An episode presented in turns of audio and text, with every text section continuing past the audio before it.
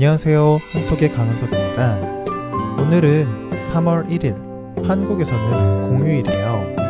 그래서 제가 오늘 가지고 온 글은 공휴일을 기념해서 공휴일과 관련된 글을 하나 가지고 와봤어요. 먼저 글 내용이 어떤 내용인지 살펴보고 와볼게요. 2017년 5월 임시 공휴일 여부를 둘러싸고 정부가 고심 중이다.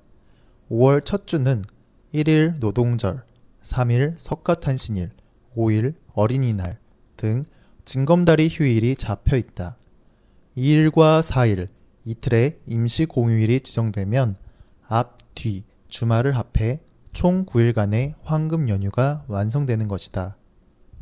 임시 공휴일을 지정하면 소비 진작 효과가 커진다는 장점이 있지만 중소기업들의 참여가 적고 조업 일수가 줄어든다는 문제 때문에 정부는 시간을 갖고 검토하겠다는 입장이다. 네. 정부가, 한국 정부가 5월에, 5월 초에 임시 공휴일을 할 것인지 안 할 것인지에 대해서 검토를 한다 라는 내용의 글이었어요. 일단은 임시 공휴일에 대한 이야기를 하기 전에 노동절, 석가탄신일, 어린이날 이게 어떤 것인지에 대해서 간단하게 이야기 먼저 하- 해볼게요. 노동절은 어, 근로자의 날이라고도 많이 불러요. 그래서 이제 근로자는 일하는 사람이라고 생각하면 되고요. 이 근로자의 날은 국가가 지정한 법정 휴일이에요. 법으로 정한 휴일이에요. 그래서 회사는 직원들에게 이날 휴가를 보내줘야 돼요. 그런데 법정 공휴일이 아니기 때문에 근로자가 아닌 사람들은 정상적으로 활동을 합니다. 그러니까 법정 공휴일 그리고 법정 휴일 두 가지의 이제 차이가 있는 거죠. 그러니까 예를 들면 학생들은 정상적으로 학교에 가야 되는 거예요. 반면에 석가탄신일이나 어린이날 같은 날은 법정 공휴일이에요. 그래서 이 날은 공적으로 법으로 지정된 공적으로 쉬는 날이다. 모든 사람들이 쉬는 날이다. 라고 생각하면 되고요. 음, 그러면 이제 석가탄신일은 무슨 날이냐? 석가탄신일은 석가모니 부처님이 탄생한 그런 날을 기려서 만든 날이고요.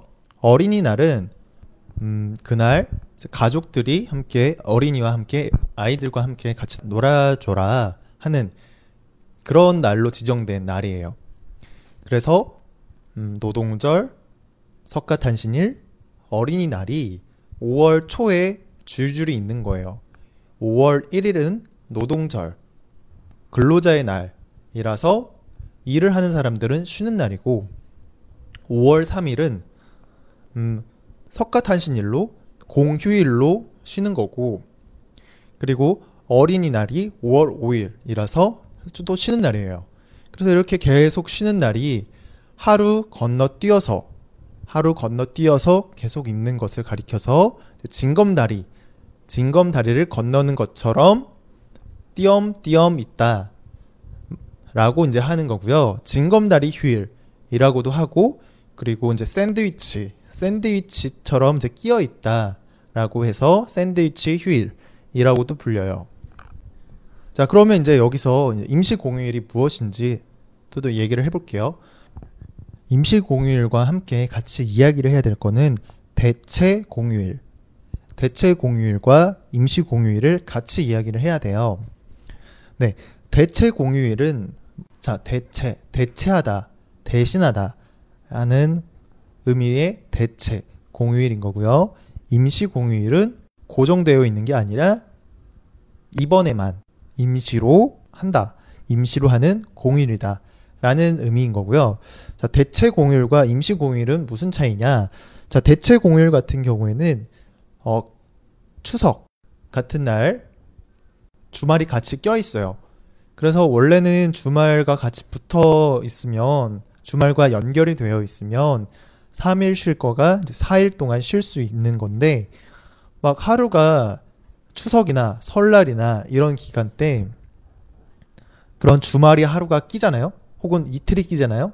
그렇게 되면 그렇게 되면 사, 3일이 아니라 원래는 5일 4일을 쉴 수가 있는데 껴 있으니까 주말이 같이 붙어 있어서 주말이 연, 연휴가 돼 버려서 3일 그 작년이나 그 전에는 5일을 쉬고 4일을 쉬었는데 이번에는 3일만 쉬는 거예요.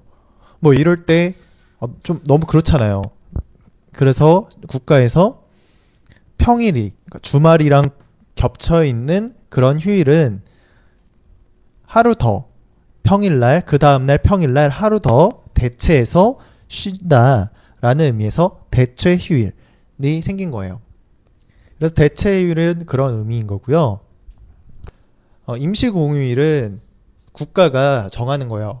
국가가 정해서 예를 들면 대통령 선거, 국회의원 선거 이런 날에 이제 임시로 하루를 쉬게 해서 사람들이 선거를 할 수 있게끔 하거나 혹은 국가가 생각했을 때 국가가 판단했을 때 아, 이날은 쉬는 게 좋을 것 같다 라고 생각이 되면 음, 임시 공휴일로 지정을 하게 돼요.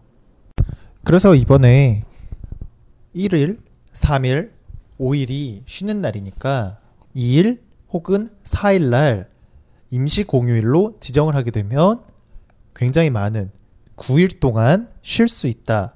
그래서 이렇게 오랫동안 쉴 수 있으니까 이것에 대해서 지금 검토를 하고 있다. 이게 정말 좋을지 안 좋을지 이걸 해야 되는지 말아야 되는지 살펴보고 있다 라는 그런 글이었어요. 그런데 그러면 이제 임시 공휴일을 지정한다. 아직까지도 이제 지금 벌써 2017년 3월인데 이제 벌써 이제 두 달밖에 안 남았는데 아직까지도 이런 걸 정하지 않았느냐.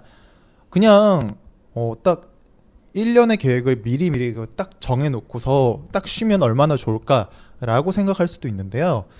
이게 그 왜 매번 이렇게 계속 달라지고 휴일이 계속 달라지고 임시 공휴일을 넣게 되는지에 대해서 이제 잠깐 이야기를 해드릴게요. 그 이유는 사실 양력으로 지금의 달력은 사실 태양의 움직임을 기준으로 하는 양력의 양력에 따른 달력을 사용하고 있는데 예전에는 달의 움직임을 기록하는 음력을 사용을 해왔어요. 그래서 음력으로 기념일들을 사용을 했었는데 전 세계적으로 양력을 공통적으로 많이 사용을 하게 되고 기존의 음력의 기념일을 사용하던 거를 바꿀 수가 없잖아요. 양력에 맞춰서 그냥 딱 고정을 해버릴 수가 없는 거잖아요. 그래서 양력 달력에 음력에 어, 해당되는 그런 기념일을 지내게 됨으로써 계속 양력 공휴일과 음력 공휴일이 계속 달라지는 거예요. 예를 들면 노동절이나 어린이날 같은 경우에는 양력으로 기준으로 5월 1일 그리고 5월 5일 날은 무조건 어, 휴일이다. 공휴일이거나 아니면 휴일이다. 법정 공휴일이거나 휴, 법정 휴일이다 라고 지정을 했어요. 그런데 이제 석가탄신일 같은 경우에는 음력으로 이제 계산을 하는 거예요. 그래서 음력 4월 8일에 해당하는 양력의 날에 그날 쉬는 거예요. 그래서 이제 매년 그 양력은 고정이 되어 있고 음력에 따라서 음력 날짜에 따라 양력 날짜가 결정되는 거니까 계속 달라지는 거죠. 그러다 보니까 그때에는 어 공휴일이 띄엄띄엄띄엄 다 떨어져 있는 경우도 있지만 올해처럼 이렇게 징검다리처럼 되어 있는 날도 있는 거고요. 또 어떤 때에는 연결이 되어서 되는 있는 되는 경우도 있는 거고요. 자, 그러면 마지막으로 음 이런 거가 빨리 정해져야지 되지 않느냐라고 생각할 텐데 네, 맞아요.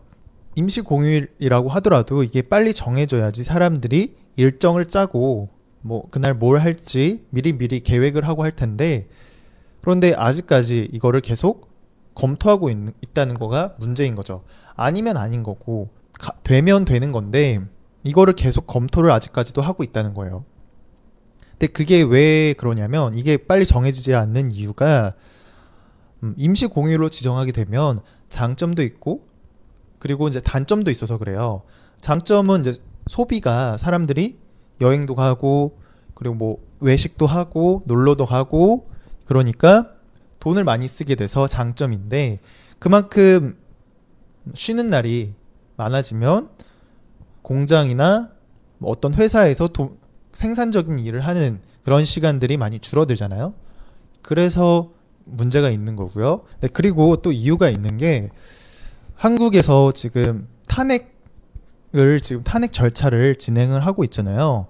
그래서 탄핵이 통과가 되게 되면 바로 대통령 선거를 두 달 이내에 해야 되는데 그래서 지금 예측이 3월 3월 중순 3월 10일 혹은 3월 13일쯤에 탄핵 결과가 나온다라고 했는데 그렇게 되면 이제 그때 탄핵 결과 결과 나오자마자 60일 이내에 대통령 선거를 해야 되기 때문에 그런 이제 정치적인 상황 때문에 함부로 지금 빨리 정하지 못하고 있다라는 그런 이제 정치적인 어, 배경도 있는 거예요. 지금 빨리 정해지지 못한 이유가.